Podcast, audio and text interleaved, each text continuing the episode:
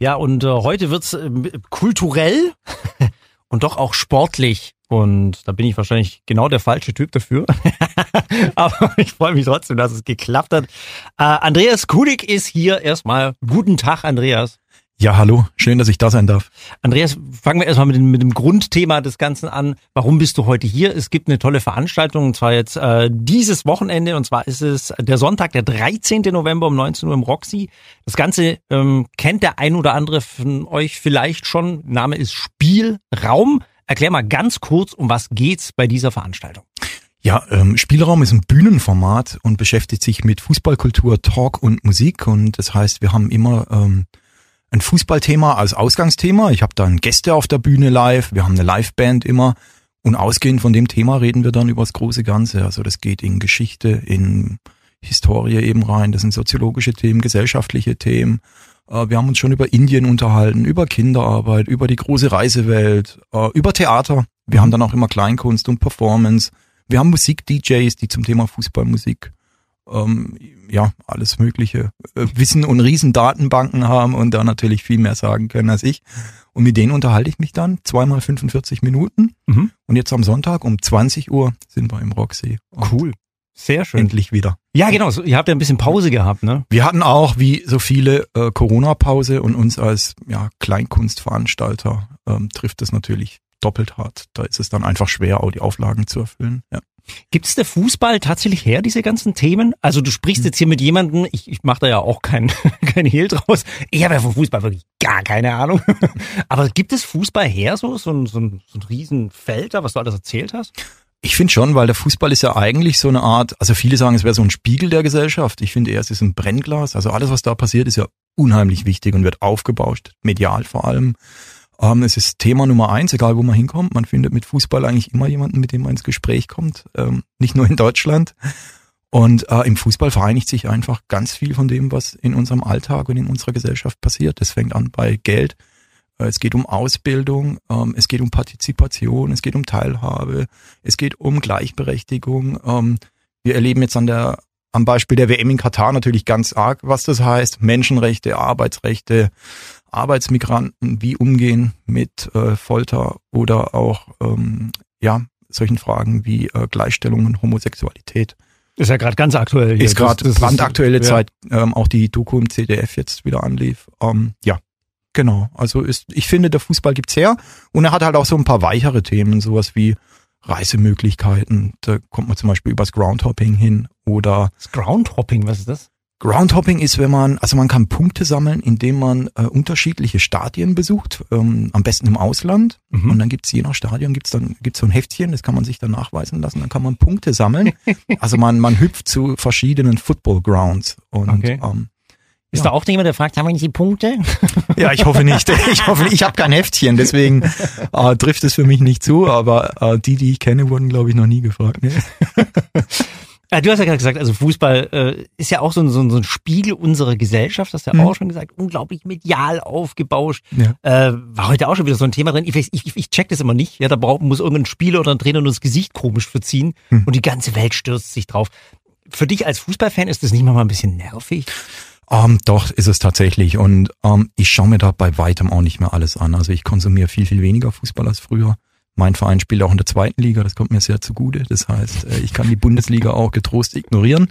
Welches ist dein Verein? Äh, Karlsruher SC. Karlsruher SC, okay. Ja, ähm, genau, ja, das heißt, meine Freude hält sich gerade sportlich in Grenzen.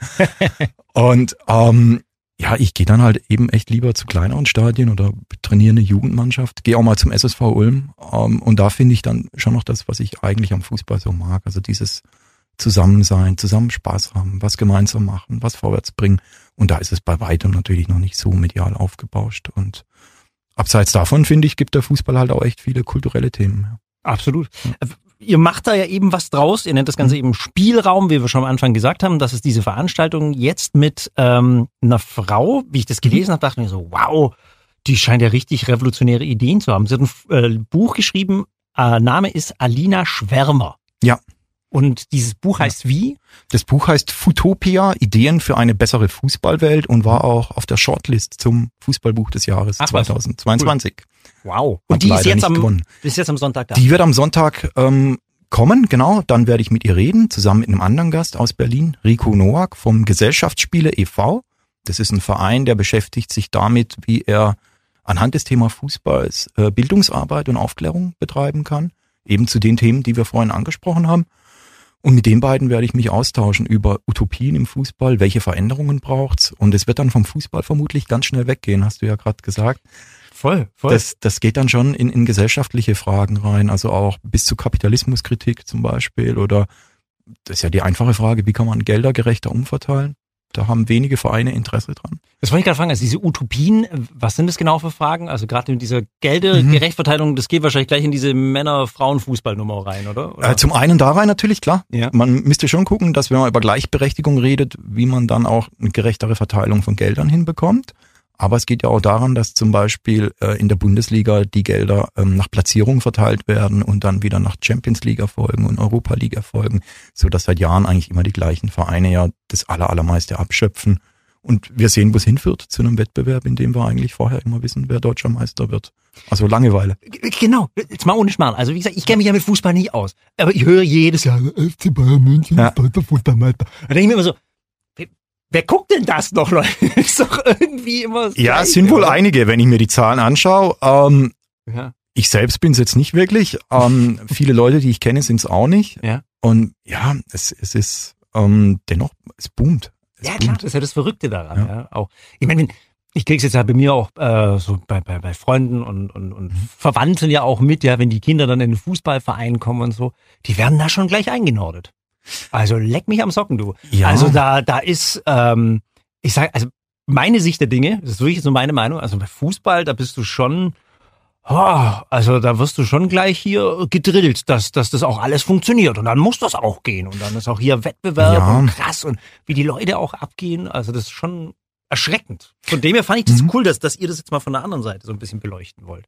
Ja, wobei ich finde, also es kommt echt drauf an, wo du bist und auch welchen Background du hast. Das hängt natürlich auch bei, gerade bei Kindern viel von den Eltern ab. Mhm. Also ich trainiere auch eine Bambini-Mannschaft und das ist bisher sehr spielerisch und angenehm. Okay. Und äh, noch sind alle dabei und haben Spaß, äh, aber irgendwann, klar, kommt natürlich der Leistungsaspekt immer mehr und wenn wir dann mehr auf die Profi-Ebene gehen und haben solche Nachwuchsleistungszentren, wie wir ja auch in Ulm haben, da ist es dann natürlich schon absolut ähm, fokussiert auf das Ziel, die Kids oder die Jugendlichen zum Profi auszubilden, ja. Ich meine, gehen wir jetzt auch mal weiter hier. Gerade Katar ist jetzt auch gerade in mhm. aller Munde über, hört man diese Frage, guckst du, guckst du nicht? Ähm, behandelt ihr auch das Thema an dem Abend? Kratzt ich denke, wir kommen nicht drum rum. Ja. Also äh, die WM fängt ja nächste Woche an. Ähm, es ist so ein bisschen komisch. Ich, es ist, also ich habe schon mehrere WMs ja erlebt und ich habe da eigentlich immer so ein bisschen drauf hingefiebert. Und diesmal packt mich's Fieber so null. Ähm, Seltsam, gell? Und, ja, es ist auch so das erste Mal, wo ich wirklich nachgucken muss, wann spielt eigentlich wer und gegen wen und wer macht eigentlich mit. Und ja. bei den anderen WMs wusste man das immer irgendwie. Ähm, also wir werden das ansprechen, ja klar. Und ähm, dann auch schauen, ähm, wie man sowas künftig besser lösen kann. Ich denke, da sind meine beiden Gäste ja die Expertinnen und Experten. Was erhofft ihr euch so von dem Abend? Also wenn jetzt äh, deine, deine Gäste da abends kommen und äh, dann noch Publikum dazu, was, was ist so der, der Kern des Ganzen? Ja, in erster Linie tatsächlich ganz viel Spaß. Spaß und Unterhaltung. Cool. Also wir haben, wir haben eine Liveband ähm, vor Ort. Es kommt äh, Cliffhouse aus Schorndorf. Die werden ein paar Songs spielen. Ähm, dann natürlich auch ein paar äh, Einsichten oder Ideen, an die wir vielleicht in unserem Alltag so gar nicht denken. Wir Fußballkonsumenten, also indem wir die Gäste haben und die wir dann fragen und die da einfach einen ganz anderen Blickwinkel dann mal drauf haben. Und in der zweiten Halbzeit wird die Alina auch noch aus ihrem aktuellen Buch lesen. Und ja, da werden wir, ich weiß nicht, was sie liest, äh, welche Kapitel oder welche Stellen, aber sie wird uns dann äh, schon Stellen aufzeigen, wo sie Ideen drin verpackt hat, wie man das ändern könnte. Sehr schön.